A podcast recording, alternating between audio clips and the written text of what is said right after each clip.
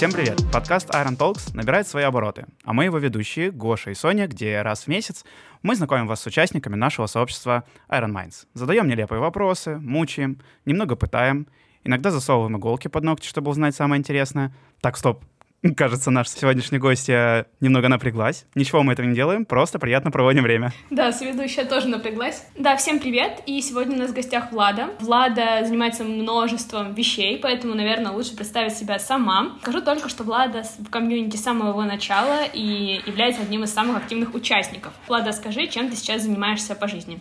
Это необычное было представление, я приготовилась слушать. А тут мне предлагают самостоятельно вместить в какое-то свое интро только вещей. Действительно, работы, интересов у меня есть, но я подготовилась, а, поэтому будет три основных абзаца. Я больше, наверное, ассоциирую себя через ту работу и те действия, которые я делаю, поэтому мое представление будет связано а, непосредственно с проектами, в которых я участвую. Я работаю контент-маркетологом в консалтинговой компании «Культура инноваций». Это HR-консалтинг, который помогает крупным корпорациям работать с культурой, вырабатывать бизнес-стратегии и помогает доносить э, ценности широкой аудитории. И занимаясь ведением соцсетей, э, можно сказать, что я просто перевожу сложный консультантский язык э, в горизонталь более понятного, людского и для всех, говоря о тех больших проектах, которые делает компания, ее команда, и рассказывая о классных результатах, которые она получает свой второй такой проект, в котором я тоже а, работаю не так давно, но уже очень много мне удалось там научиться, много чему. Это я работаю бренд-менеджером в сети Healthy Cafe Angel Cakes, который находится в Москве, Краснодаре, Волгограде, Дубае и скоро открывается в Питере, также в Абу-Даби. Это классное э, семейное кафе, можно сказать, но там Вся концепция завязана на заботе о своем здоровье, таком очень осознанном подходе к нему, где ребята создают авторские десерты, бранчи, напитки без рафинированного сахара, глютена, и также есть множество веган-блюд. Вообще, э, моя работа связана с тем, что я развиваю как раз комьюнити амбассадоров этого прекрасного пространства и э, работаю с внешними проектами, которые хотят партнериться с нами. И третья такая моя личная душная проект, который я запустила сама и развиваю, это комьюнити-проект «В одно рукопожатие». Изначально он вырос из подкаста, и сейчас мы занимаемся уже большим объемом задач, развиваем, можно сказать, свое собственное микромедиа про то, как э, люди объединяются, создают свои сообщества и на чем все это основывается. Мне кажется, первые и третьи столпы у тебя выглядят максимально органично и перетекают одно, из одного в другое и обратно. Я смотрю, с медиа и личным брендом у тебя просто великолепная подача, твои подкасты оформлены потрясающе. Мне бы такого маркетолога. Да, но я очень э, такая внимательная и, можно сказать, скрупулезная к визуалу, мне это очень важно. Но я считаю, что любой профессионал как бы в своем деле, он, ему интересно все, и когда-то мне было очень интересен э, дизайн, поэтому а, оформление — это моя большая боль и вдохновение. это такое два в одном, потому что я к этому очень внимательно отношусь, для меня это важно. Да, я тоже считаю, что это просто заслуживает уважения и тоже, конечно, очень важно важно. И вот о твоей разносторонности ты выучилась, насколько я знаю, на бакалавриат по биологии и магистратуру в Сколтехе начала, а потом раз и ушла в бизнес и комьюнити. Во-первых, почему? А во-вторых, э, потом спрошу. Ну да, я закончила биологический факультет э, МГУ. Это были четыре насыщенных года обучения фундаментальной науке, и они были классные по-своему. Почему я ушла из науки? Наверное, такой общий ответ будет, потому что а, я не чувствовала там каждый, просыпаясь там каждый день, некий интерес в теме, которой я занимаюсь, и что я не видела какой-то большой перспективы непосредственно для себя. А, я очень такой вдохновляющийся человек. Мне важно заниматься тем, что мне любопытно, Э, и вокруг меня были именно такие люди. Я смотрела на них с горящими глазами. Я понимала, что они действительно готовы быть учеными, и что это люди, которые будут проводить э, часы в лаборатории, докапываясь э, до того самого тайного знания. А мне же, я к этому относилась скорее как к своей обязанности. Вот если я начала учиться на биолога, то я должна закончить.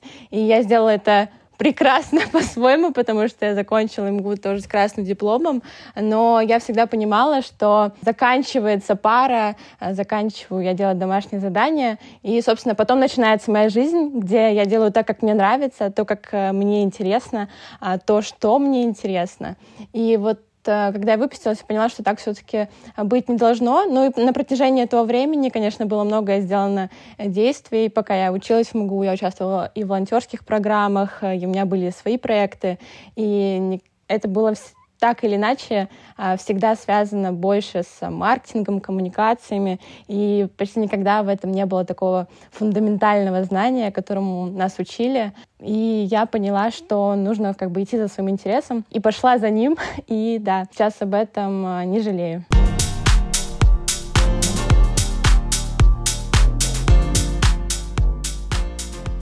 Да, это замечательно, что не жалеешь. Я только хотел вот единственное предположение сделать. Тебе не кажется, что именно вот эта вот усидчивость, которая требуется в твоей базовой специальности, и то, что ты сейчас такой разносторонний и супер креативный человек, что это и есть тот самый контраст, по которому так случилось. Не кажется ли мне, что так и есть? Я думаю, что да, действительно так есть, а, но очень разные все равно люди, которые учатся там, а, на биологическом факультете, те, кто продолжают учиться в магистратуре, дальше получают аспирантуру. А, это все уникальные ученые по-своему. Кто-то из них действительно готов часы проводить за одним исследованием лаборатории, кто-то очень хаотичный, такой как крейзи ученый. У меня действительно есть такие прям референсы вот этого сумасшедшего гения, который стоит с колбами, мешает э, разных цветов жидкости, а потом до него доходит что-то гениальное вообще из смежной отрасли, области. А, и такие там тоже есть. Тут вопрос э, наверное, глубиной любознательности, плюс там еще очень высока доля некой удачи э, в науке, потому что ты можешь 10 лет провести за каким-то вау-исследованием, как оно тебе кажется, и не докопаться до сути, а, возможно, ты там не докопал один сантиметр, когда понадобился буквально еще месяц, и кто-то сдается, а кто-то занимается каким-то проектом полгода и неожиданно для себя пишет статью в какое-то очень классное издание, и эта статья становится неким гениальным исследованием в своем роде. И дальше ты уже просто по накатанной, вот так вот развязывая клубочек, пишешь одну статью за другой, просто попав в классный коллектив э, на классную тему, э, которая оказалась глубокой, и там есть куда копать. Слушай, а вот интересно, тут э, знаю по себе, что очень сложно уходить, когда у тебя есть какое-то фундаментальное и более такое прикладное техническое образование, какие-то знания, в больше такую бизнесовую, коммуникационную часть. Вот как ты справилась с этим? Был ли у тебя тут какой-то стереотип, что тебе нужно использовать там полученные знания?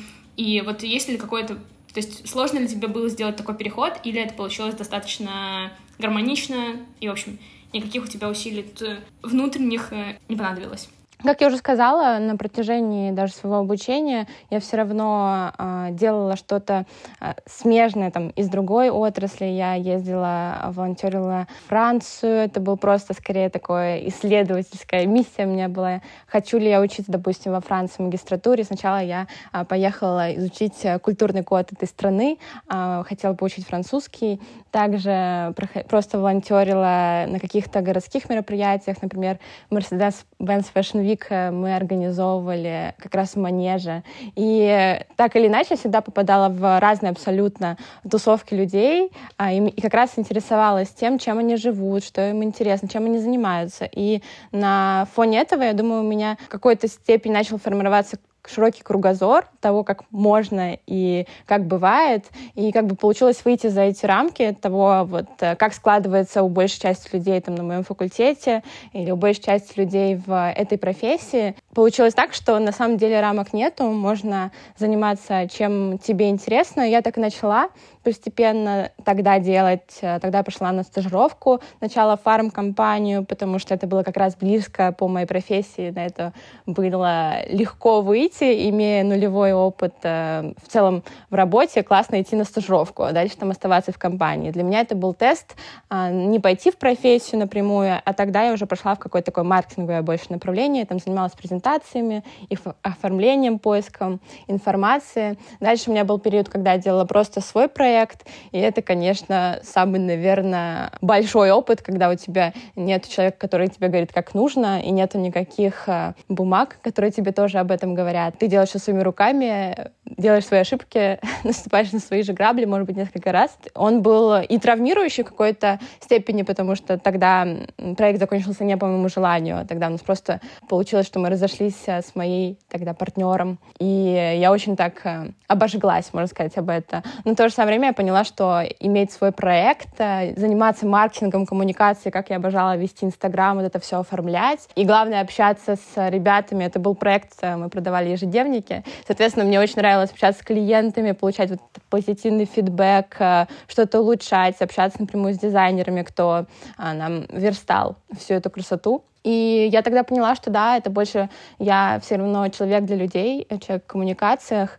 И уже после этого опыта в основном э, все, что я делала, было направлено так или иначе на какое-то визуальное оформление, на визуальные коммуникации. Я тогда научилась э, работать э, в дизайн-программах, игра в дизайне. И после университета, ну, был сложный выбор, продолжать ли дальше идти а, на биолога. Но так как у меня как-то так быстро пролетели 4 года, что не было особо запасных вариантов, а, я не решилась поступать а, тогда за рубеж, а я поступила в Колтех, можно сказать, по инерции. Да, ну знаешь, ничего себе инерция в целом.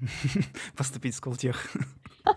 Ну, слушайте, когда ты заканчиваешь достаточно такой фундаментальный факультет, все равно имея очень э, большой объем багаж знаний, все-таки заканчивая его э, там, на все пятерки, с красной корочкой, с классным диплом, с классным именно проектом. Ты как бы фундаментально понимаешь, о чем идет речь, э, и поступить на схожую программу в другой университет, ну, не представляла там особого для меня труда. И поэтому я действительно это сделала скорее по инерции, чем осознанно, потому что я не особо изучала там тот же перечень предметов, которые мы там будем проходить, какой там объем в целом загруженности будет. И вот как раз объем загруженности меня и подтолкнул к тому, чтобы после первого семестра я взяла академический отпуск, потому что я рассчитывала, что когда заканчиваешь бакалавриат МГУ, магистратура в другом университете предполагает э, большее количество свободного времени. Супер.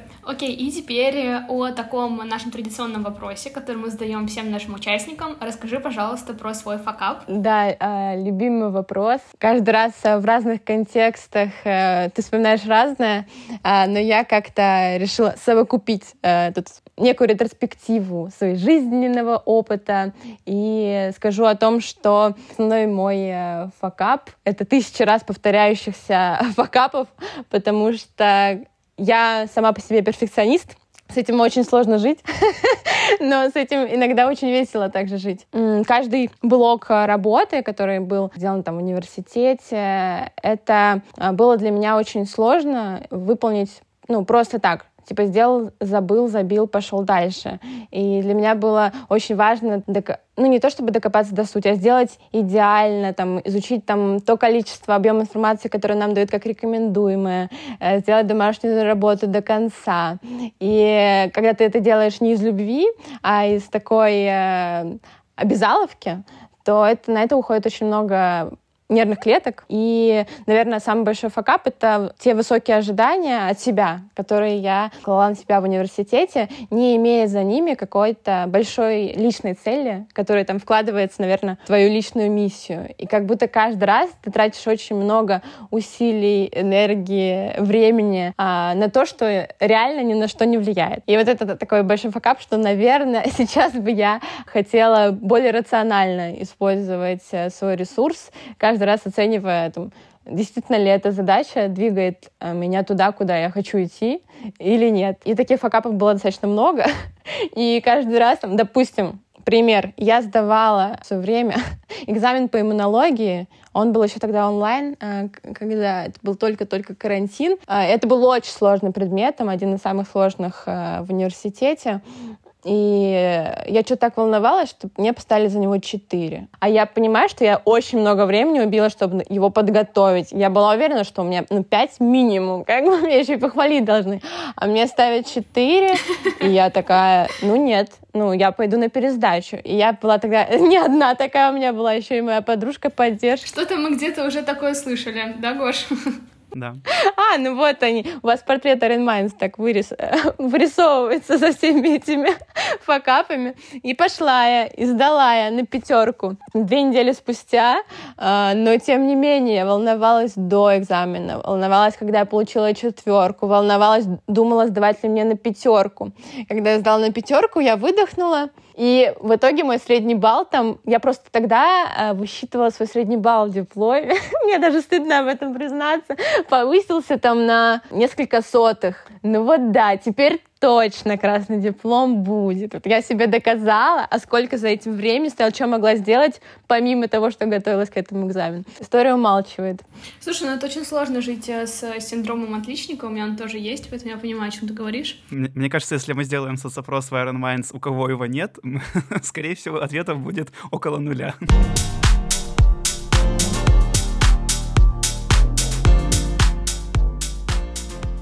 Давай немного перенесемся к твоему проекту, которым ты занимаешься прямо сейчас. А, мы хотели бы немного больше узнать про твой подкаст. Расскажи про запуск, как тебе вообще пришла эта идея? И самое главное, куда дальше вы хотите развивать свой проект? Э, очень классный вопрос. Всегда говорю а, об этом проекте с а, большой улыбкой на лице и теплотой в душе. Я, честно говоря, хотела развивать подкаст еще два года назад. Ну, в целом, я хотела скорее иметь такой опыт, но тогда, два года назад, я не могла найти тему, нащупать. Мне казалось, что уже все темы подкастов а, уже заняты, и как будто бы нету той ниши, в которой я себя буду чувствовать комфортно, уютно, где мне действительно будет интересно слушать собеседника. Это был для меня тоже очень важный критерий. Тогда я поступила вот в магистратуру Скалтеха, и даже было желание сделать э, какой-то около научный подкаст, э, где мы будем при приглашать ребят из индустрии, которые как раз сделали вот этот shift, вышли из такой фундаментальной науки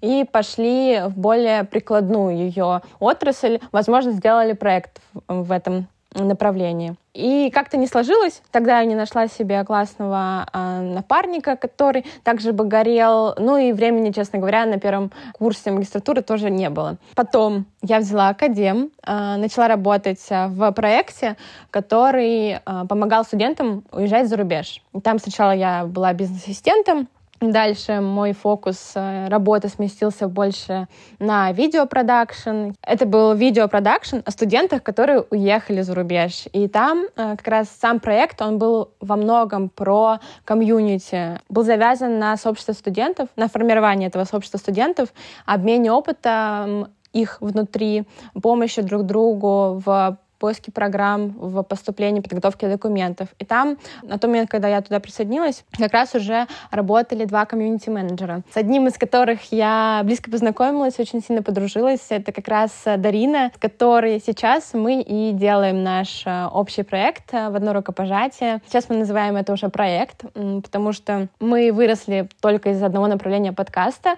И я просто предложила Дарине, поделилась с ней своим а, большим желанием, которое уже вынашивала в себе год.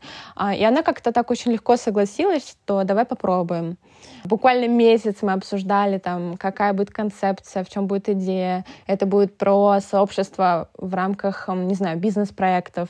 Это будет про сообщество как а, для как бы подкаст для комьюнити-менеджеров. И это будет более профессиональное такое медиа, где мы будем рассказывать, не знаю, о метриках, о этапах создания сообществ, какие они бывают. Ну и в итоге мы поняли, что нам интересно общаться именно с людьми, и решили взять широко и сделать проект о сообществах и тех, кто их любит, создает и ценит. Сейчас это такой наш э, девиз проекта «В одно рукопожатие». Мы очень трепетно выбирали название, И когда возникло вот это, мы сразу как-то поняли, что это оно.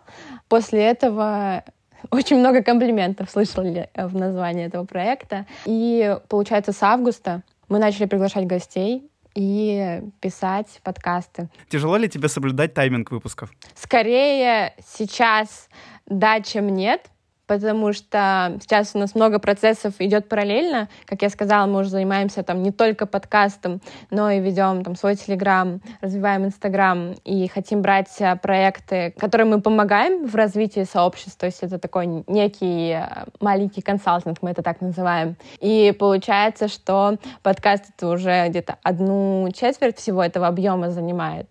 И не всегда сейчас получается там столько же времени уделять монтажу, а столько же уделять подготовке каких-то выпусков с точки зрения структуры сценария. Но у нас получилось вот сейчас взять майские, когда мы немного так переработали и стратегию, и синхронизировались в понимании, кого мы еще хотим записать, кого нам не хватает вот для завершения первого сезона. И сейчас, я думаю, как-то должно полегче пойти, потому что у нас э, там обновился список гостей, кого мы хотим сами позвать. Периодически нам, кстати, пишут, предлагают уже самостоятельно приходить в подкаст, что для меня даже неким удивлением э, является, что, ого, э, кто-то прям сам готов что-то рассказать. Но еще, кстати, ни разу мы так не приглашали кого-то извне. Мы в основном сами ищем тех людей, с кем мы хотим поговорить. И я думаю, что будет все уже сейчас более гладко и ровненько. Супер. Да, спасибо.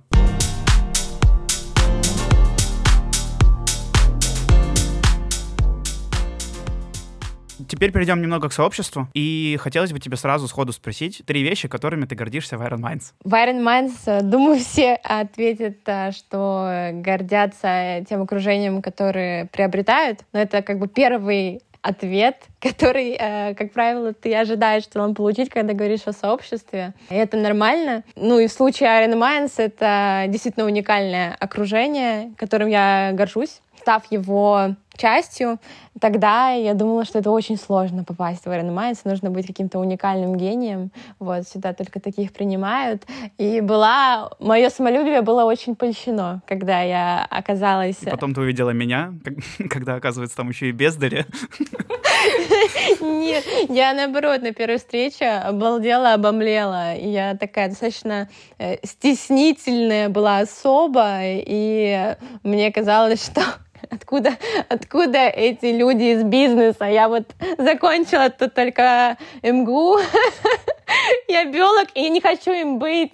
А как, а как, а как им об этом сказать? Что мне интересно в жизни? Я помню, как я, наоборот, офигела. Я помню вас обоих на первой встрече, и мы сидели тогда на диванчике, ждали, когда начнется, и ты сказала, что ты закончила МГУ, поступаешь в скаутех, и такая, вау, мне тоже нужен скаутех. Вот, э, так что... А Гоша, я помню, что он подарил Кате и Ане кофе э, в дрип-пакетах, и я даже подумала, блин, можно было и так сделать. Короче, да, видимо. Почему-то я этого уже не помню. Ничего. Гоша прокачанное э, первое впечатление, знает, как его производить. Да. Ну вот, и действительно это очень классные ребята из разных сфер. Наверное, редко где э, в жизни получится вот так вот пересечься и оказаться объединенными некой рутиной, что из раза в раз вы будете раскрываться друг перед другом все больше и больше и иметь такие э, точки соприкосновения в разных промежутках времени. Пам-пам, а теперь более приятно расскажи, что Iron Man дал тебе взамен, то есть ты очень много делала, вот, вкладывалась, развивала, и что ты получила, кроме окружения, на выходе? Можно каких-нибудь прям конкретные примеры? Парочку. Мне понравилось, что сказала, а теперь более приятное. а теперь то, с чем ты ушла из этого места. Но я еще не ушла, я все еще тут с вами. Блин, но ограничение, кроме людей, как будто бы очень жесткое и сильно сужает рамку, о чем можно рассказать. Но там для меня Iron Minds — это про внутреннюю смелость, про себя, что здесь настолько э, уникальные какие-то люди, их истории, что вот так вот просто присутствуя на каком-то ужине, на какой-то встрече, ты можешь уйти с мыслью э, или с идеей, которая тебе пришла просто в момент того, как ты а, слушал, слышал а, об опыте другого человека, который он прожил, и им так вот бескорыстно, открыто делится. И как раз вот эта мысль, эта идея не раз становилась для меня каким-то триггером, стимулом задуматься, сделать что-то иначе. Так, например, я обожаю и просто наши какие-то неформальные встречи борда, так и какие-то более больш... общие встречи э, с командой как-то. Ну, из таких примеров, например, могу сказать, что у нас проходила встреча по публичному выступлению, а вот, запрос, а, который э, прошел от меня. И до этой встречи я просто бросила в чат, что, ребята, было бы круто в целом наверное, если там много у нас внутри профессионалов, что было бы круто, если вы поделились своим опытом в публичных выступлениях, потому что э, я очень э, волнуюсь, стесняюсь выходить к людям и о чем-то вообще публично рассказывать. Э, меня тут синдром самозванца просто одолевает. И это была первая встреча, наверное, тет-а-тет как раз с Соней, когда она просто вызвалась со мной просто так неформально поговорить еще до официальной встречи, которая тоже случилась, и трое или четверо ребят э, выходили и по очереди делились своим опытом э, в публичных выступлениях, по самопрезентации. Кто-то говорил про позы, кто-то говорил про смыслы, которые нужно доносить, кто-то говорил просто про работу с аудиторией, как э, держать внимание. И для меня было очень круто, что как бы ребята из э, разных отраслей, областей, кто-то с нами был, тоже был онлайн, просто так вот взяли и подорвались на какой-то мой а, внутренний запрос. И после этого, кстати говоря, а, у меня было потом публичное выступление, на котором у меня получилось э, и вспомнить там какие-то комментарии с приколами из презентации от Sony, и в целом больше расслабиться, потому что я знала уже и про язык тела от Анечки, которая со мной этим поделилась, и в целом поняла, что э, гораздо важнее, наверное, то, как ты себя чувствуешь во время презентации, нежели чем то, как чувствует себя э, твоя аудитория, потому что все равно в большей степени это про твой опыт и твой опыт, которым ты хочешь поделиться. Кайф, ты рассказала про вот эту встречу, я так вспомнила, так стало приятно.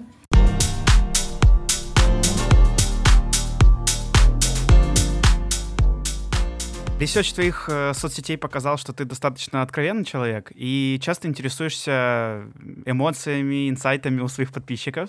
И очень бы хотелось... Ну, во-первых, я думаю, это что это потому, что ты чутко считываешь вот как раз-таки эти эмоции у других людей, но все равно хотелось бы, чтобы ты сейчас от э, своего чистого сердца сказала и подумала, какое твое главное правило в жизни? Глубокий вопрос. Тут э, как будто я редко руководствуюсь одним конкретным правилом потому что я действительно часто прислушиваюсь э, к своим эмоциям, к контексту, э, в котором они у меня появляются. Ну, я часто обращаюсь э, к себе. Я такой очень осторожный, мне кажется, человек, э, который готов принимать смелые решения, но чтобы их принять, ему нужно достаточно много времени и каких какого-то пространства для мысли. Когда я сделаю некий research, поинтересуюсь у знакомых, у друзей, а потом все равно приму, может быть, абсолютно полярное, но уже более уверенное решение. Но вот так вот проанализировав, я бы сказала, что я такой беспросветный оптимист, и э, я верю и в людей, и верю в то, что можно делать э, каждый раз э, лучше от всего сердца. Поэтому мое правило по жизни — это то, что не бывает безвыходных ситуаций, Здесь классно работает еще какое-то правило стоицизма, что в этот момент классно задуматься о том, там, действительно ли эта ситуация настолько однозначна, как я могу на нее посмотреть с другой стороны. И такой большой вопрос, который работает для меня с точки зрения психологии, кем я выбираю быть в этой ситуации. И вот когда ты задаешь вопрос, там, кем я выбираю быть, как будто очень много ты можешь примерить на себя ролей, и есть роли, в которых ты себя чувствуешь сильнее и поэтому ты как бы примешь э, некое решение, может быть, исходя из какого-то своей альтернативной позиции, но получается, что ситуация уже не настолько безвыходная, она ситу... э, безвыходная могла быть для той позиции там жертвы или просто проживающего этого человека, но дальше как бы все равно есть свет, э, Главное просто его увидеть. Очень классно, я точно возьму на заметку. И так как мы завершаемся, хочется задать тебе один вопрос в Блице. Кто твой краш? Вопрос супер. А, кра крашу я себе могу очень много людей назвать. Там от каких-то актеров до крашей людей, кого я люблю. И действительно так. То есть у меня нету какой-то одной ролл-модел, за которой я готова следовать, но очень а, много людей, у которых а, я в тот или иной период жизни, об которых я вдохновляюсь, у которых я что-то беру. В какой-то момент это более, большая смелость, какая-то безбашенность. Иногда это, наоборот, вот такое состояние музы. Меня тоже очень вдохновляют девушки, которые вот такие они легкие, из легкости. Вот, они из какого-то труда, из такой суперответственности, тревожности, я бы сказала. Поэтому role models, их много, каждый из них является моим стимулом в разные периоды жизни. А, но что важно, что я стараюсь себя окружать именно теми людьми, которые меня в той или иной степени чем-то вдохновляют, у которых я могу всегда научиться чему-то. Окей. Okay. Супер, спасибо большое, что ты сегодня присоединилась. Мы очень лампово поболтали. Спасибо тебе большое, что побывала сегодня у нас в гостях. Теперь у тебя есть новый бесценный опыт в подкасте. А мы, в свою очередь, э, много нового узнали о тебе, и это тоже здорово. С тобой было очень приятно пообщаться. Думаю, наши слушатели тоже получат эстетическое удовольствие от прослушивания диалога с тобой. Да, ребят, тоже хочу сказать огромное спасибо. Вы очень крутые, что взяли инициативу в свои руки и взяли на себя ответственность э, взять и всех нас вот так вот неформально перезнакомить. Те, наверное, области пойти, которые вряд ли прозвучат за общим столом. И это реально классно, когда тебе самому интересно, и ты готов этот интерес разделить э, с большим количеством людей. Надеюсь, что какие-то важные ценные моменты я постаралась подсветить. Далеко не все, что я себе запланировала, я успела сказать. Но тем ценнее этот опыт, э, когда ты оказываешься в кресле не интервьюира, а интервьюируемого. Он у меня с вами первый, и я себя чувствовала достаточно уверенно и комфортно, а это очень-очень драгоценно, э, потому что я понимаю, что от э, настроения гостя зависит то, что он будет говорить, с какими мыслями он будет это говорить, и насколько искренен он будет. Да, супер. А, я напоминаю, что мы выходим каждый месяц, и не забывайте поставить нам оценку и написать свой отзыв, и подписаться на нас на всех площадках. Ага. Все, всем спасибо. Пока-пока. Мур-мур-мяу. Все, пока-пока.